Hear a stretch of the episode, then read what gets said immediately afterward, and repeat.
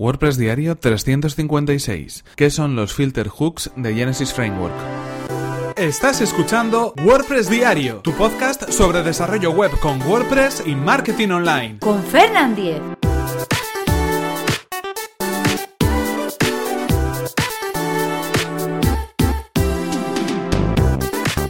¿Qué tal? Hoy es lunes 4 de diciembre de 2017 y comenzamos con un nuevo episodio de WordPress Diario, donde hoy vamos a hablar acerca de los filter hooks de Genesis Framework y vamos a aprender para qué los podemos utilizar. Pero antes recordaros que este episodio está patrocinado por Raidboxes. Raidboxes es una compañía de hosting profesional especializada en WordPress. Puedes conseguir ahora mismo un 33% de descuento en Raidboxes en tu servicio de hosting y WordPress completamente gestionado que te permitirá centrarte en lo que en realidad te interesa interesa, que es tu propio proyecto. Accede a raidboxes.es y comienza tu propia prueba gratuita sin compromiso en tu hosting profesional para WordPress. Y ahora sí continuamos con el tema que nos ocupa hoy.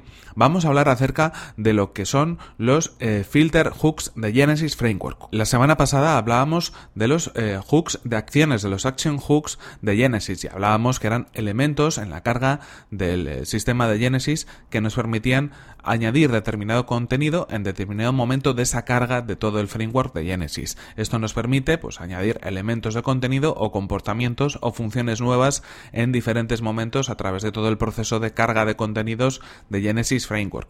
En ese sentido lo que vamos a hablar es de filter hooks, de filtros, de esos ganchos que son eh, unos filtros que nos permiten modificar ese contenido que se está cargando. A diferencia de interrumpir la carga y añadir nuestras funciones, aquí lo que vamos a hacer es modificar las funciones, modificar el contenido o el comportamiento de las funciones que son propias de Genesis Framework. En este sentido, el comportamiento es el mismo que en el núcleo de WordPress. También tenemos action hooks y también tenemos filter hooks. Así que, bueno, si estáis familiarizados con la forma en la cual se puede trabajar con el núcleo de WordPress, también podréis entender fácilmente en qué, consiste, en qué consisten esto de los filter hooks. En ese sentido, quizás es un poco más complicado que los action hooks y, bueno, pues eh, se suelen utilizar más los action hooks muchas veces por su facilidad, pero los filter hooks nos permiten eh, modificar elementos muy importantes en la carga del contenido de nuestro sitio web. Si los conseguimos utilizar con cierto criterio, vamos a poder hacer cosas muy interesantes y poder, bueno, pues eh, mediante la programación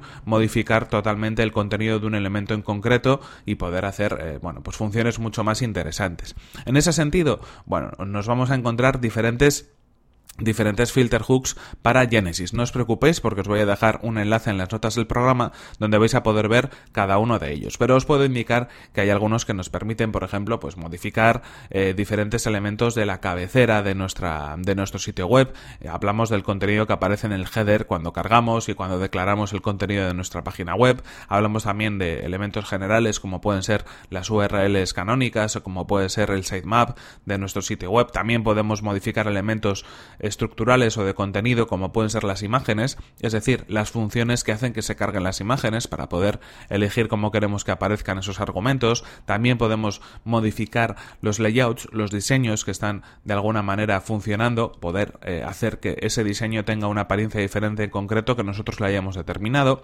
Muy interesante también las opciones de marcado HTML que nos van a permitir modificar, bueno, pues cómo se cargan todas esas cabeceras de, de marcado HTML en nuestra página web, elementos relacionados con el menú, elementos relacionados con los widgets que se utilizan en nuestro sitio web y también, por supuesto, algunos eh, filter hooks que nos permiten modificar partes del contenido que suele ser más o menos habitual en la carga estándar de un sitio web, como puede ser el pie de la página y todos los elementos que aparezcan en el pie de la página, como puede ser, por ejemplo, el propio post o el propio contenido de una página o de una entrada, y así todos sus elementos, como el autor, como la fecha, como los comentarios, como las etiquetas y las categorías. También podemos modificar otros elementos de tipo archivo, elementos de tipo comentario y, bueno, pues elementos que tengan que ver incluso con el propio loop de Genesis. En definitiva, muchas opciones y algunas más que nos dejamos por el camino, que realmente no sería necesario aprenderlas como tal de memoria, pero sí saber que existe una referencia de algunos elementos en los cuales podemos intervenir a través de esos filter hooks de Genesis Framework y que nos van a permitir poder hacer aún muchas más cosas cuando estamos trabajando, por ejemplo, en un sitio web o cuando estamos, por ejemplo, desarrollando un tema desde cero. Así podríamos hacer diferentes elementos o incluso crear plugins que nos permitan tomando estos eh, ganchos en concreto, estos eh, filtros en concreto de Genesis Framework, poder de algún modo eh, modificar ese elemento a través de un plugin, pues porque queremos que el comportamiento sea diferente si ese plugin en concreto se está activando.